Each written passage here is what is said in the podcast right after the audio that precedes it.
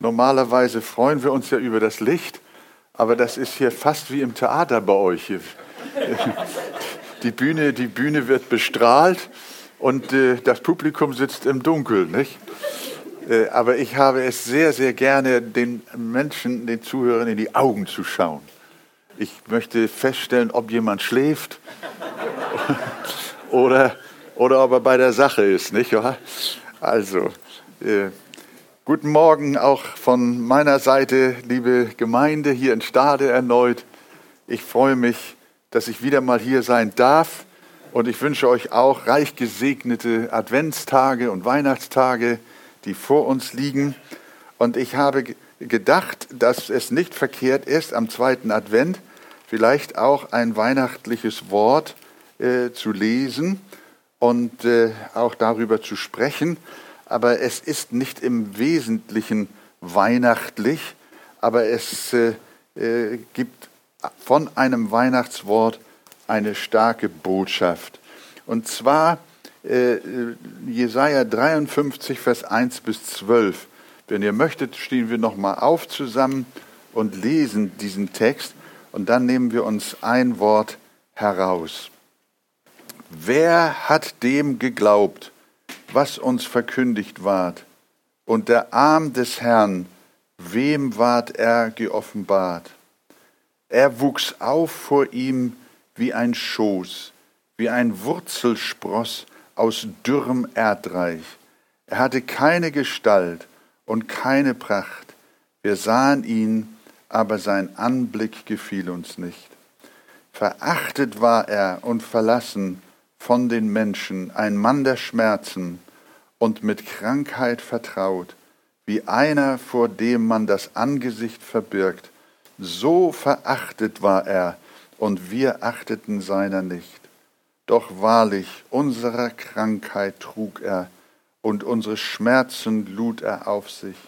Wir aber hielten ihn für den, der bestraft und von Gott geschlagen und geplagt war aber er wurde durchbohrt um unserer Übertretung willen, zerschlagen wegen unserer Missetat. Die Strafe äh, auf uns, äh, die Strafe uns zum Frieden lag auf ihm, und durch seine Wunden sind wir geheilt. Wir gingen alle in der Irre wie Schafe. Ein jeder wandte sich auf seinen Weg, aber der Herr warf unser aller Schuld auf ihn. Da er misshandelt ward, beugte er sich und tat seinen Mund nicht auf, wie ein Lamm, das zur Schlachtbank geführt wird, und wie ein Schaf, das vor seinem Scherer verstummt und seinen Mund nicht auftut. Infolge von Drangsal und Gericht wurde er weggenommen. Wer bedachte aber zu seiner Zeit, dass er aus dem Land der Lebendigen weggerissen wegen der Übertretungen meines Volkes geschlagen ward. Und man gab ihm bei Gottlosen sein Grab und bei einem Reichen seine Gruft, obwohl er kein Unrecht getan hatte und kein Betrug in seinem Munde gewesen war. Aber dem Herrn gefiel es, ihn zu zerschlagen.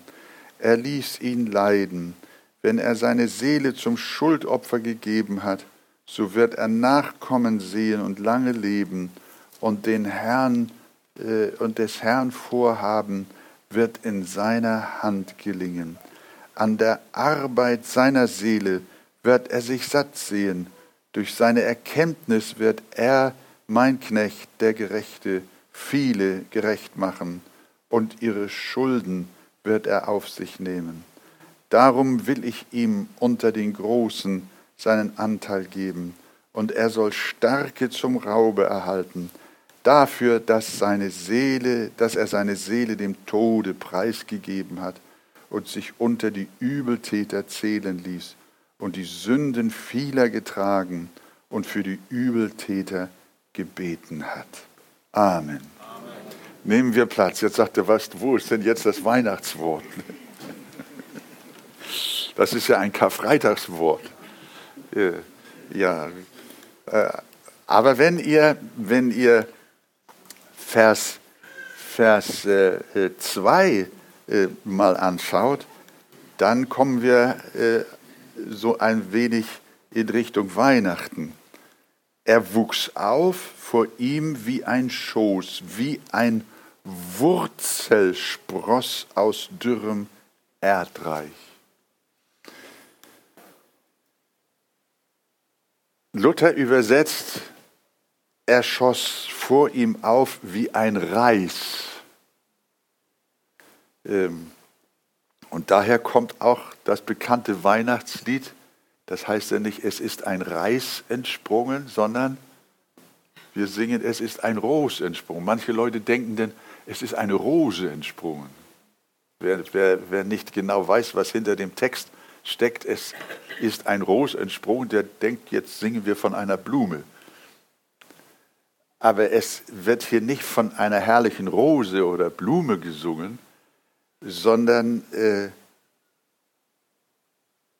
es ist ein Reis entsprungen, ein Schössling, eine Wurzel ist entsprungen, ein Pflänzlein, kann man sagen. Das singen wir. Und ich habe von Falk gehört, dass, es, dass ihr das Lied auch kennt und vielleicht auch nachher noch singt. Es ist ein Wurzelspross, es ist eine Wurzel, ein Pflänzlein entstanden, ein, ein, ja, ein Reis. Und was will die Bibel mit diesem Gleichnis vom Reis, vom Wurzelspross aus dürrem Erdreich sagen? Äh, eine Wurzel, die in einem fetten, fruchtbaren Feld aufschießt, oder sagen wir ein Pflänzlein, das verdankt sein Wachstum dem guten Boden.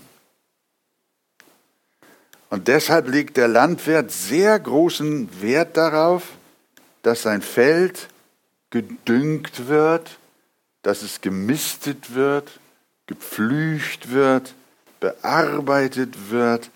Ja, dass es guter, um nicht zu sagen, ein fetter Boden ist. Man spricht von, von einem fetten Boden. Und dann weiß der Bauer, darauf wächst mein Pflänzlein oder meine Saat. Das ist, das ist ein Naturgesetz. Der Boden gibt dem Setzling etwas, dass es wachsen kann. Von dem guten Boden ist das Pflänzchen abhängig, das gesetzt wird. Aber wenn wir eine Wurzel oder ein Pflänzlein oder gar einen, ein Bäumchen auf einem harten Felsen oder gar im Sand der Wüste gedeihen sehen, dann sind wir ziemlich erstaunt und rufen, wie kann hier bloß noch was wachsen? Das geht mir manchmal so, wenn ich auf wenn wir so auf den Bergen sind, in den Alpen, und das äh, Gebiet wird felsig, und dann denkst du, da steht da auf einmal so ein kleines Pflänzlein, sogar eine kleine Tanne oder irgendetwas, und du denkst, wie kann hier zwischen den Steinen, und manchmal hast du das Gefühl, es wächst sogar aus Stein. Wie kann hier noch was wachsen? Das gleiche gilt für trockenen, wüstenhaften Sand. Dann sagen wir, wie kann hier noch was äh, gedeihen? Und das ist der Gedanke, den Jesaja hier zu Beginn unseres Karfreitagswortes hat. Ähm, unser Herr Jesus Christus, den vergleicht er mit einem Pflänzlein, mit einem Wurzelspross, der nichts aus dem Boden nimmt, in dem es wächst, sondern der alles in den Boden hineingibt der nicht taucht. Der Boden taucht nicht. Jesus lebte nicht durch das, was die Welt ihm gab, sondern die Welt lebte durch das, was er ihr gab. Der Gedanke unseres Textes ist also in der Tat eine Wurzel, eine Pflanze aus dürrem Erdreich. Man kann diese Wahrheit auf verschiedenen Ebenen betrachten. Ich will es mal versuchen. Unser Herr Jesus verdankt nichts seiner menschlichen Abstammung. Seine irdische Familie kann man wirklich mit dürrem Erdreich vergleichen. Maria war ein armes, einfaches Mädchen vom Lande. Josef war ein ebenso armer Zimmermann und sie hat nichts, als sie schwanger war und waren auf der Flucht und hatten noch nicht mal eine Bleibe. Wirklich kein fetter Boden. Armut, Not, unehrenhaft. Das, Jesus konnte wirklich nicht von seiner Abstammung profitieren.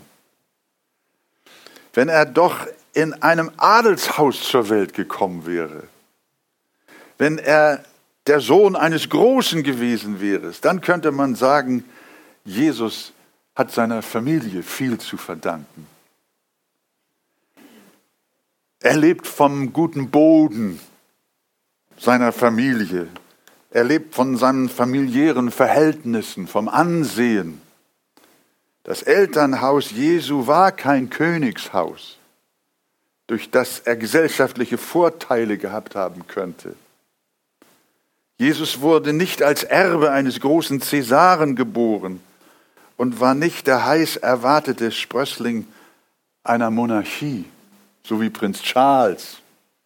Der, der hat seinem Elternhaus und seinen, seiner Familie unglaublich viel zu verdanken. Was wäre Charles, wenn seine Mutter nicht die Königin gewesen wäre? Aber Jesu Mutter war keine Königin.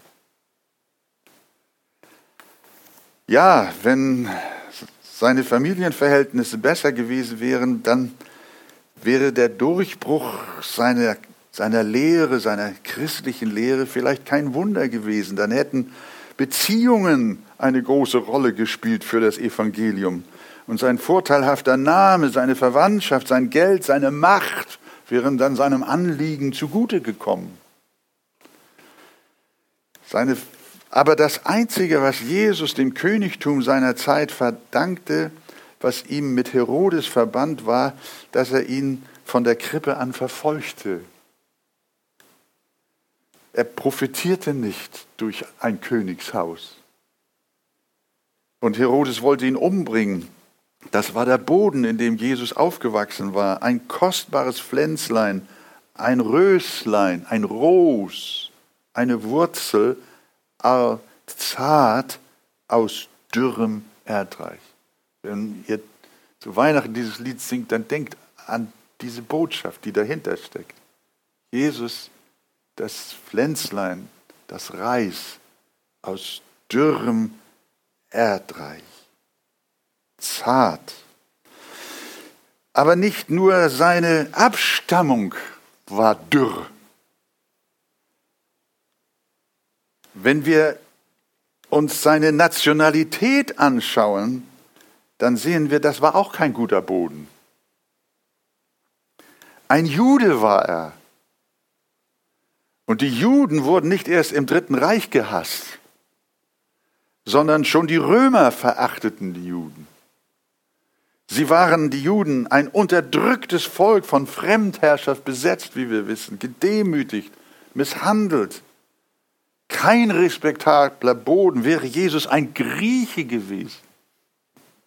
Ja, ne, das war was damals.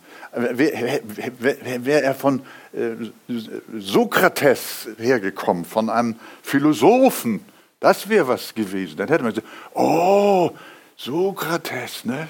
Vielleicht, ja, Plato, die viel berühmte griechische Philosophie, die Weltweisheit, das wäre ein guter Boden gewesen. Oder wäre Christus ein Römer gewesen? Na, dann hätte er eine gute Ausgangsposition gehabt für das Evangelium. Dann hätte ihm doch seine Nationalität etwas gegeben. Das hätte ihm Rückenwind gegeben für sein großes Anliegen. Aber auch hier muss er passen. Er war nicht der Sohn des Kaisers oder wenigstens Kind eines einflussreichen Senatoren in Rom. Dann hätte man ihn geachtet und er hätte guten Boden gehabt und Unterstützung der Eliten bekommen. Aber Jesus stammte weder von den hellenistischen Philosophen noch von den Cäsaren ab, sondern Jesus war ein Jude aus einem verachteten Volk. Und wenn du noch Nazareth nimmst, kannte man das Sprichwort, was soll aus Nazareth Gutes kommen. Das war Jesu Boden. Dürres Erdreich. Sehr dürres Erdreich. Und schaut man drittens auch seine Anhänger an, auch ihnen verdankte er nichts.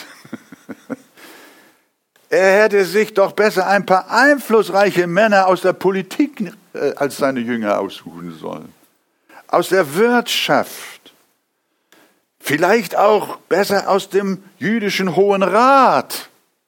Dann könnte was werden. Dann hätten die vielleicht Einfluss nehmen können und für ihn auch sprechen können Sie hätten ihm vielleicht ein paar Finanzspritzen geben können. Wenn man heute Präsident in Amerika werden will, dann brauchst du ein paar Millionäre, die dich unterstützen. Aber Petrus war kein Millionär. Und Jakobus auch nicht. Das waren alles erbärmliche Burschen, waren das, die kaum sich selbst ernähren konnten. Sie stammten nicht aus der High Society, aus dem sogenannten Establishment oder wie spricht man das aus. Seine Freundschaften und seine Jünger waren ziemlich dürres Erdreich, Fischer, Ackerleute. Und wenn er dann schon Geschäftsmann hatte, dann waren das berüchtigte, äh, äh, äh, wie sagt man, Zöllner, ne?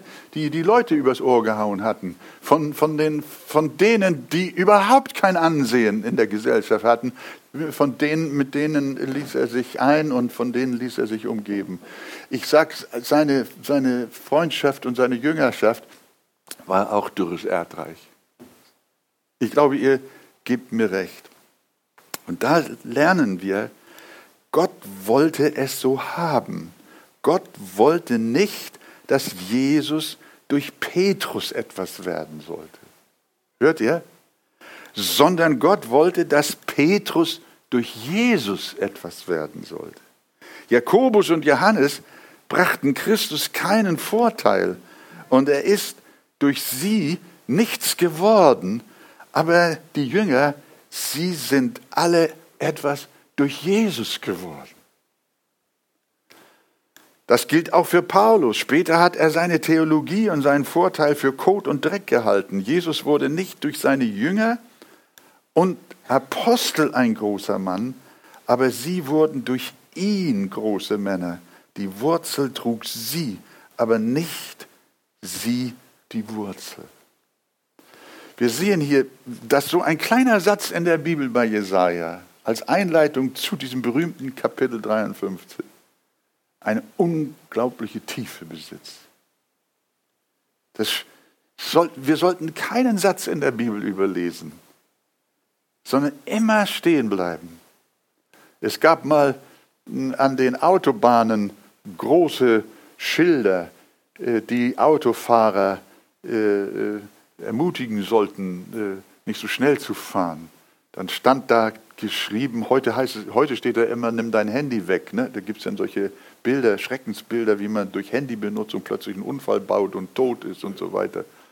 Aber damals waren das so Schilder und dann stand da drauf, nicht rasen, sondern reisen. Ich weiß nicht, ob sich jemand noch erinnern kann. Nicht rasen, sondern reisen. Das empfehle ich auch für die Bibel nicht durch die Bibel rasen, sondern durch die Bibel reisen. Und heute reisen wir durch die Bibel und wenn man, wenn man gemütlich reist, was macht man dann? Dann macht man auch mal so, so, da macht man auch mal Pause, nicht wahr? Und wir wollen heute mal eine kleine Picknickpause machen, ne? äh, an so einer Raststätte und wollen dieses Wort mal betrachten.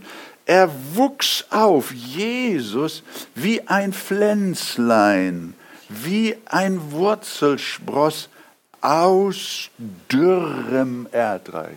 Er ging aus der, das kleine, zarte Christusleben ging aus der Dürre, aus der Wüste hervor, aus der Unfruchtbarkeit. Das ist die Botschaft dieses Verses. Äh,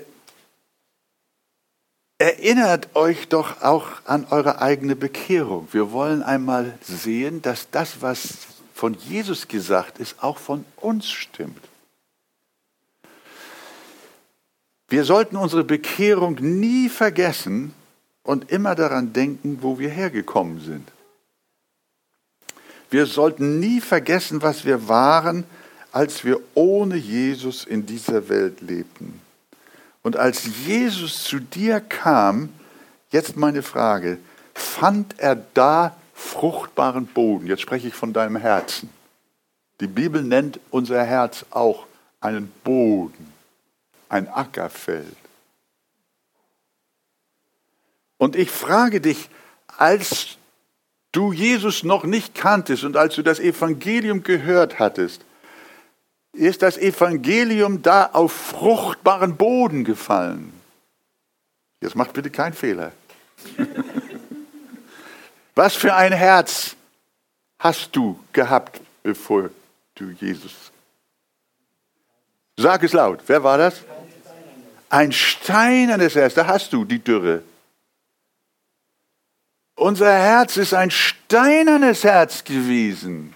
Ein felsenhartes Herz. Ein, überhaupt kein Boden, auf dem was wachsen kann. Verstehen wir das? Wir sehen die Parallele. Der Boden war hart geworden durch die Sünde und durch unsere Gottlosigkeit. Trocken, ja sogar tot. Es war tote Erde. Sollte unser Herzensboden etwas Gutes bewirken, was Gott gefallen könnte? Nein, Paulus hat gesagt, in meinem Fleisch wohnt nichts Gutes. Die Bibel, die Bibel reißt diese äh, ähm, humanistische äh, Philosophie runter vom Sockel, die da sagen will, der Mensch ist gut. Und ich glaube an das Gute im Menschen. Ich habe noch keinen gesehen und in mir habe ich auch noch nichts gesehen. Wie Paulus auch. Die Bibel ist da schonungslos. Sie sagt die Wahrheit jetzt mit Paulus, in meinem Fleisch wohnt nichts Gutes. Und Jesus hat einmal gesagt, das Fleisch ist nichts Nütze. Der menschliche Boden taugt nichts für die Wurzel Gottes. Was lehrt uns das? sollte auf unserer Sündhaftigkeit und Hartherzigkeit ein Pflänzlein Gottes wachsen? Sollte da vielleicht eine Lilie hervorgehen oder vielleicht eine Rose? Wo sollte sie herkommen? Aus dürrem Erdreich? Das ist unmöglich. Kein Mensch kann aus sich heraus Buße oder Glauben hervorbringen. Dazu ist ein Wunder nötig, liebe Gemeinde. Gott pflanzte in die Wüste unseres Herzens ein Pflänzlein, ein Schößling vom Himmel hinein. Und das war die Wiedergeburt. Es ist ein Ros entsprungen aus einer Wurzel zart. Glaube ist plötzlich in deinem Herzen gewachsen. Buße ist gewachsen aus einem erhärteten und gottlosen Herzen. Das ist ein Wunder. Aus einem Saulus. Was konnte da werden? Wurde ein Paulus, weil Gott auf seine Hartherzigkeit, seine Pflanzung gesetzt hat. Und das ist ein Wunder aus dürrem Erdreich. Auf einem Boden, auf dem nichts wachsen kann, hat Gott trotzdem etwas gepflanzt. Und das Schöne ist, das kann nicht mehr zertreten werden. Aus dürrem Erdreich ist Buße in deinem Leben gewachsen. Glauben, Liebe, Gehorsam, Heiligung, Hingabe aus untauglichem Boden, aus dürrem Erdreich, aus vertrocknetem Land. Da wird doch etwas daraus. Und das kann nur Gnade sein.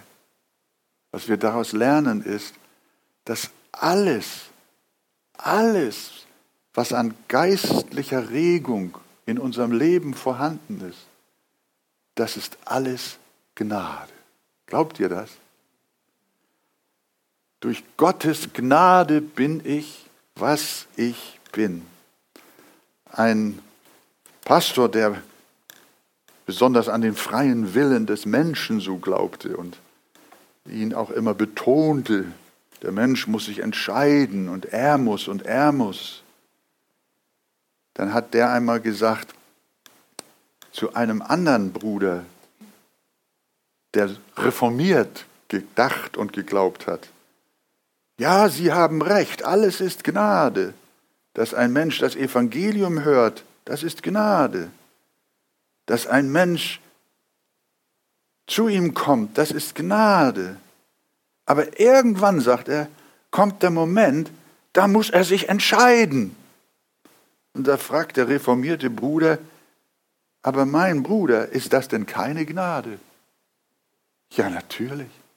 Auch die Entscheidung für Christus ist doch Gnade, oder nicht? Wir als reformierte Gemeinde, wir glauben auch daran, dass wir nicht gegen unseren Willen in den Himmel gezerrt werden. manchmal meinen sie, wir würden glauben, Gott packt uns bei den Haaren und bei den Ohren und zieht uns gegen unseren Willen in den Himmel. Nein, das Geheimnis liegt darin, dass wir freiwillig kommen, aber unser Wille ist nicht souverän, sondern wir glauben, Gott hat uns vorher in seiner Gnade willig gemacht. Habt ihr das verstanden? Das ist, das ist also manchmal fragen uns Leute, wieso nennt ihr euch reformierte Gemeinde? Wie heißen wir eigentlich? Evangelisch reformierte Freikirche. Matze, du musst mir helfen. Ja, du, du hast studiert in der Arche, nicht wahr? Ja, ja. Die reformierte Gemeinde, wenn, wenn, falls jemand hier ist, der nicht genau weiß, warum nennt ihr euch reformiert, evangelisch reformiert, dann ganz, ganz kurz, das ist natürlich ein breites Thema, aber, aber ein ganz wesentlicher Punkt ist der, dass wir auch an den Willen des Menschen glauben und an seine Entscheidungsfreiheit. Aber wir glauben nicht daran, dass dieser gute Wille, sich für Christus zu entscheiden, eine Pflanze aus seinem eigenen Boden ist. Das ist der Punkt. Sondern wir glauben, wenn wir Ja zu Jesus sagen, dann ist das das Ergebnis eines, einer Pflanzung Gottes in unser Herz hinein. Er hat uns willig gemacht, heißt es, am Tage seiner Macht. Sagt ihr Amen dazu? Und deswegen ohne Gnade läuft nichts im Evangelium und im Reich Gottes. Wir bringen unser Boden, unsere Trockenheit, unser sündiges Fleisch, bringt keinen guten Willen hervor. Wir bringen keine Entscheidung hervor sondern wenn ein Mensch auf die Einladung des Evangeliums positiv reagiert, dann ist das das Ergebnis der Gnade Gottes. Gott hat auf sein steinernes Herz eine Pflanze gesetzt und die wächst und die sagt, ja, ich will Jesus folgen. Halleluja. Sag doch mal Amen. Amen. Das ist, und daher kommt dieses Wort, da, da, erst da kannst du sagen, soli Deo Gloria. Ganz allein die Ehre Gottes. Ansonsten hat der Mensch noch Ehre. Und dann ist unsere Errettung nur eine Kooperation zwischen Gott und uns, auf Augenhöhe am besten. So lehren das viele Gemeinden, auch freie Gemeinden. Und das halten wir nicht nur für falsch, sondern für ein Irrtum. Die Wahrheit ist die, Das alles ist Gnade. Alles, alles, alles. Die Bibel sagt, was hast du, Paulus sagt es, was hast du, das du nicht empfangen hast? Und wenn du es empfangen hast, fährt er fort und sagt, was rühmst du dich denn noch?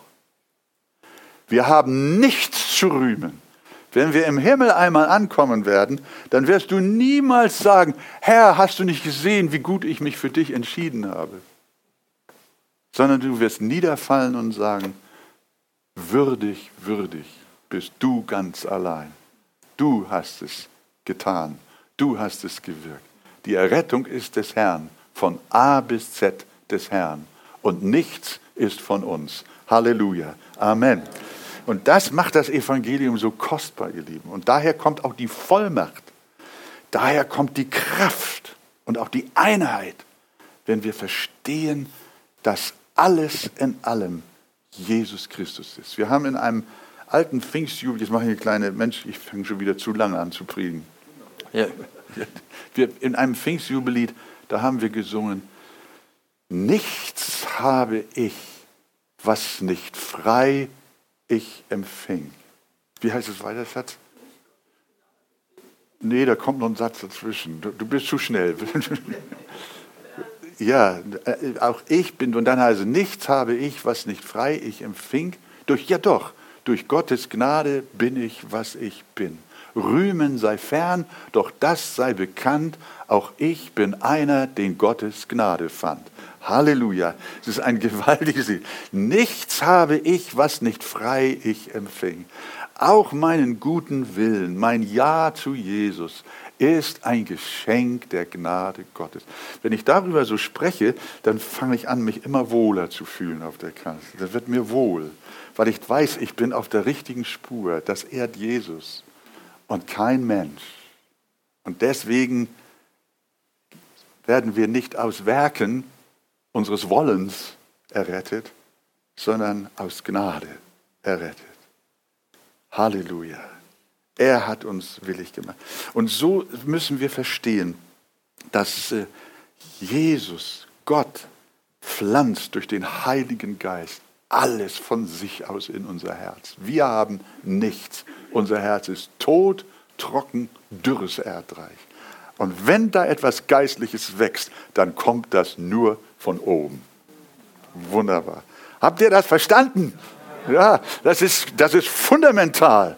Äh, von, nur von da aus kannst du das Pferd richtig satteln. Sonst ist das, wie sagt man, das Pferd vom falschen Ende aufgezäumt. So, die Pflanze der Gnade verändert den Boden unseres Herzens. Es soll ja auch in der Landwirtschaft so etwas geben. Ich weiß nicht, ihr seid, gibt es jemand hier unter uns, der Landwirt ist oder so? Äh, in Hamburg ist das seltener der Fall, aber hier vielleicht. Ich weiß nicht, früher gab es sogenannte Lupinen. Wisst ihr, wisst ihr noch, was, was waren Lupinen? Das, das, gab, das waren so Pflanzen, die trugen dazu bei, dass der Boden besser werden sollte. Auf jeden Fall ist es so herum dem Evangelium gemäßer. Gott pflanzt Jesus durch seine Gnade in unser Herz, das Ros, das Reis in unser Herz, das Pflänzlein. Und diese Pflanze Gottes, dieser Christus verändert unser Herz. Aus einem steinernen wird ein fleischernes. Unser Charakter wird verändert und durch diese Pflanze wird der Boden verändert verändert, er wird stark. Er wuchs vor ihm wie ein Schoß, wie ein Reis, wie ein Wurzelspross aus dürrem Erdreich. Und deshalb, liebe Geschwister, jede Bekehrung ist eine Wurzel aus dürrem Erdreich, neues Leben aus absolutem Tod. Aber auch die Veränderung unseres Charakters, die Heiligung kommt nicht aus uns, sondern durch die, ich nenne sie jetzt mal die Wunderpflanze Jesus Christus. Der Christus in uns ist das Geheimnis unseres geistlichen Wachstums. Wir sündigen und versagen auf unserem Wege und dennoch wächst unser Glaube. Das ist ein Wunder.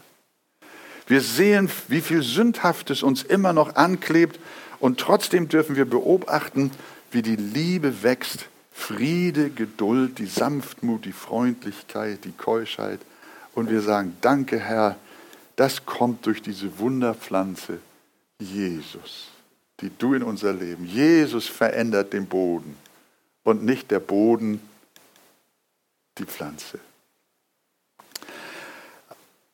Auch Missionare, Diener Gottes, Städte, Länder und Völker können dürres Erdreich sein. Das ist ein nächster Punkt. Wenn ich an meine Arbeit in der Gemeinde und an die Mission zurückdenke, in der ich stehen durfte, dann wollte ich oft mutlos werden. Ich schaute oft zu großen Gemeinden, wachsenden Gemeinden mit Tausenden von Mitgliedern gewaltige Erweckung. Und dann sah ich unser kleines, dürres Erdreich in Hamburg. Wir feiern ja gerade, wir haben letzte Woche, habt ihr mich gehört, ne, dass wir 75 Jahre Geburtstag gefeiert haben. Vor 75, das müsst ihr euch mal vorstellen, liebe Gemeinde. Das war 1947, Uwe, da hast du noch nicht gelebt. Doch, doch! Ja, aber, ne, Moment mal. Bist du, ach, du bist 43 auch, ne? Ach ja, wir beide. Ach, da waren wir kleine Babys, verstehst du? da, waren wir, da waren wir vier Jahre alt, ne?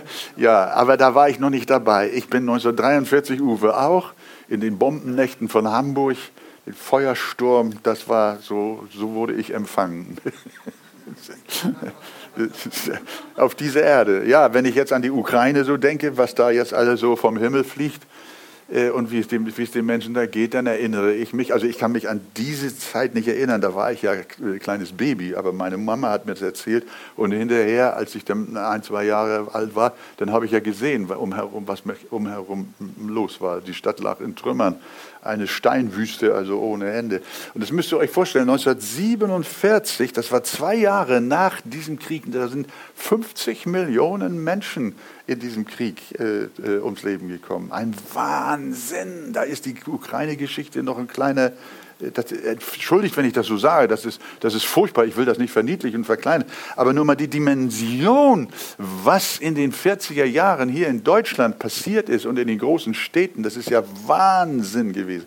Da kamen zwölf liebe Geschwister aus dem Osten, aus Ostpreußen und aus anderen Gegenden, äh, äh, die waren geflüchtet, verzweifelt, äh, entrechtet, hatten keinen, haben mit nackter Haut quasi. Und dann sind die 1947, Hamburg war eine einzige Trümmerlandschaft. Da gehen die bei, Falk und Arthur und Matze, da gehen die bei und gründen eine neue Gemeinde. Die Leute haben damals gesagt, wir können keine Kinder mehr bekommen. Hat keinen Sinn. In so einer Zeit setzt man doch keine Kinder mehr in die Welt. Was soll denn da werden? Es gibt keine Zukunft mehr. Da sind Leute mit Schildern rumgegangen und haben die Leute aufgerufen, man soll in keine Rentenkasse mehr einzahlen. Der Weltuntergang ist nicht nur nahe, sondern er ist jetzt. Das war, die, das war eine Situation. Und da gehen zwölf Geschwister hin und gründen eine Gemeinde. Das muss man sich mal vorstellen die haben nie geahnt, dass das, was wir heute als Arche sein dürfen, durch Gottes Gnade, nur allein durch Gottes Gnade, das was, was Gott daraus werden lassen kann, nicht wahr? Liebe Geschwister, ich möchte euch auch Mut machen hier in Stade. Äh, und egal, äh, wir dürfen mit großer Freude vorwärts schauen und wissen, Gott macht aus dem Allergeringsten ist verkehrt gesagt. Gott ist in der Lage, aus nichts etwas Gewaltiges und etwas Großes zu machen. Das ist der Gedanke hier. Ein, ein, ein, aus dürrem Erdreich, aus Trümmern heraus ist das also gewachsen. Und Gott hat uns reich gesegnet. Und ich möchte dir auch sagen, das ist auch bei dir persönlich so, auch in deiner Familie. Du siehst deine Familie, dich selbst als Vater oder Mutter und sagst dir selbst, alles ist nur dürres Erdreich. Ich weiß, es kann natürlich auch sein, dass liebe Geschwister hier sind, so bei mir ist alles, bei mir ist alles toll, bei mir glänzt alles. Meine Familie ist adlig. Ja, wir sind reich, wir, haben, wir verdienen gut, gutes Geld, wir sind also Familie blüht, wächst und gedeiht, die Kinder schlagen ein, die studieren, die machen Doktortitel und einer schon Professur und so weiter und so fort. Wenn es so sein sollte bei dir, dann freue ich mich mit dir. Bei mir war es nicht so. Und ist es nicht so. Und ich glaube bei den meisten nicht. Wir haben alle Kummer. Und du sagst, meine Familie ist dürres Land. Du fühlst dich wie die reine Wüste, die totale Trockenheit. Und vielleicht ist diese Predigt auch für dich. Für eine ausgetrocknete, dürre Seele voller Selbstanklage, voller Schuldgefühle, Selbstvorwürfe und Versagen voller Sünde, Fruchtlosigkeit, Trockenheit und Dürre. Aber genau hier kommt das Wort, der Trost. Gottes Pflanzen wachsen am besten in der Dürre. Du brauchst gar nicht in dir selbst zu suchen. Es ist vielmehr des Herrn Freude, es ist seine Spezialität, in leere Herzen zu kommen und sie zu füllen. Das ist seine Kompetenz. Es ist seine Lust, in kalte Herzen hineinzuwirken und sie durch die Liebe seines Geistes wieder brennend zu machen. Und deshalb möchte ich dir auch zurufen, weine nicht über deine Unfruchtbarkeit, sondern wisse, Christus ist immer eine Wurzel aus dürrem Erdreich. Und wo uns das nicht bewusst wird, wo wir glauben, dass wir was geschaffen haben und dass wir doch zurück zur Arche eine tolle Kirche sind und dass wir wunderbare Christen sind, da steht zu befürchten, dass die Pflanze, von der wir meinen, dass sie so gedeiht, nicht Christi Pflanze ist. Christus pflanzt sein Bäumchen nicht, ähm, nicht gerne in Glanz und menschliche Glorie, sondern er pflanzt sein Bäumchen ins Elend, in die Verzweiflung, in die Trockenheit, in den Misserfolg, in das Leid. Und das hat Jesus uns vorgemacht. Er ist ein Reis aus dürrem Erdreich. Halleluja.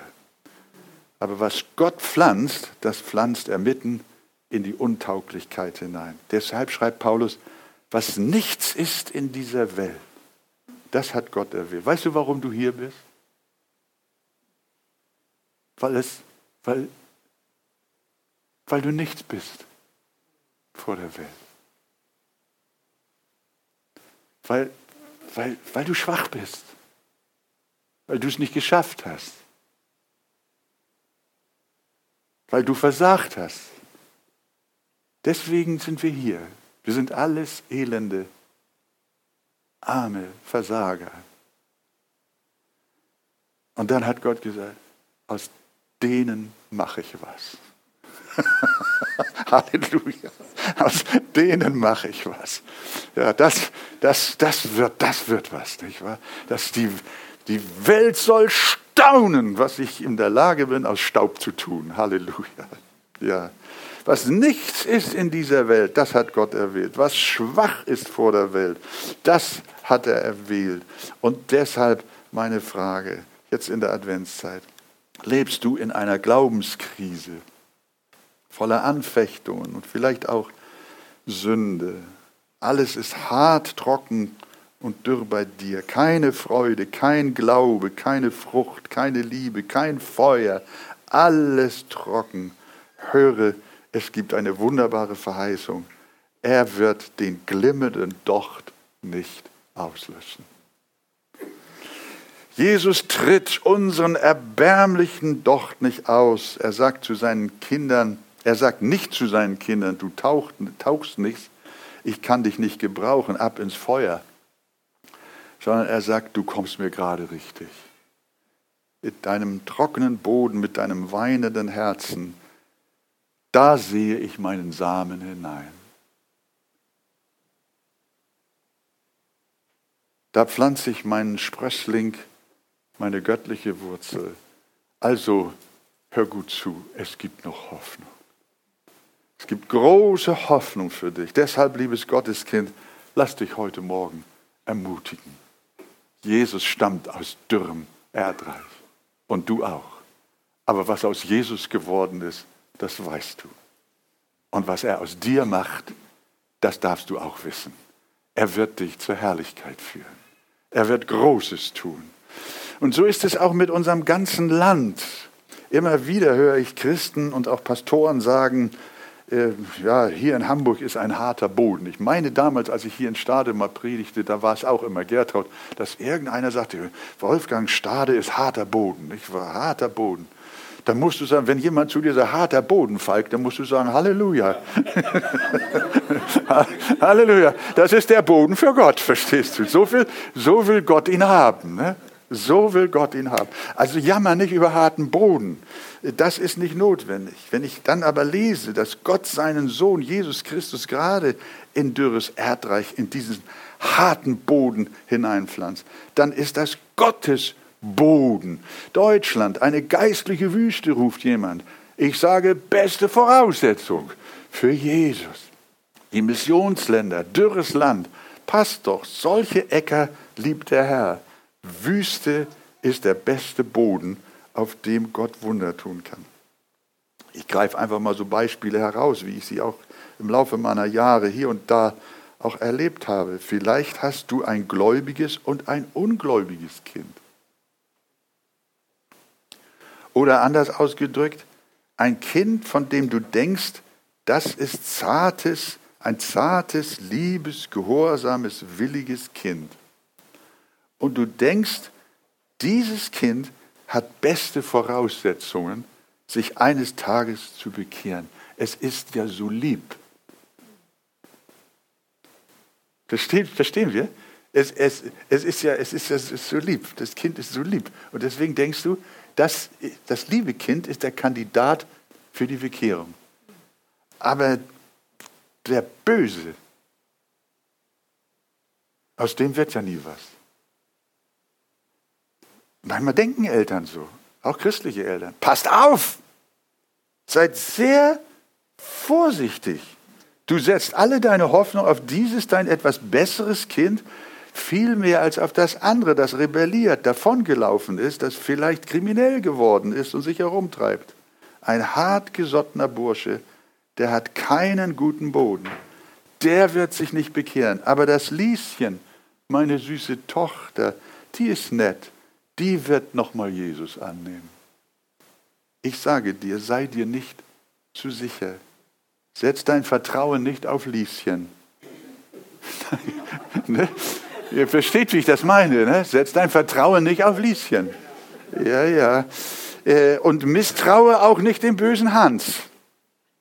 Setz dein Vertrauen weder in Lieschen noch in Hans, sondern setze dein Vertrauen worauf? Auf die Gnade, auf Jesus. Setz dein Vertrauen auf die Gnade. Ich würde mich nicht wundern, wenn Hans sich viel früher bekehrt als Lieschen. Ja, vielleicht bekehrt Lieschen sich lange nicht und vielleicht wirst du es nicht erleben, dass Lieschen sich bekehrt. Ich weiß es nicht, aber eins steht fest, wie schon gesagt, unser Gott ist ein Spezialist. Er ist ein wunderbarer Gärtner der sucht sich Wüsten und Felsen und trockene Gelände und steinige Herzen, ja sogar kontaminierten und verseuchten Herzensboden, aus dem wirklich nichts Gutes kommen kann.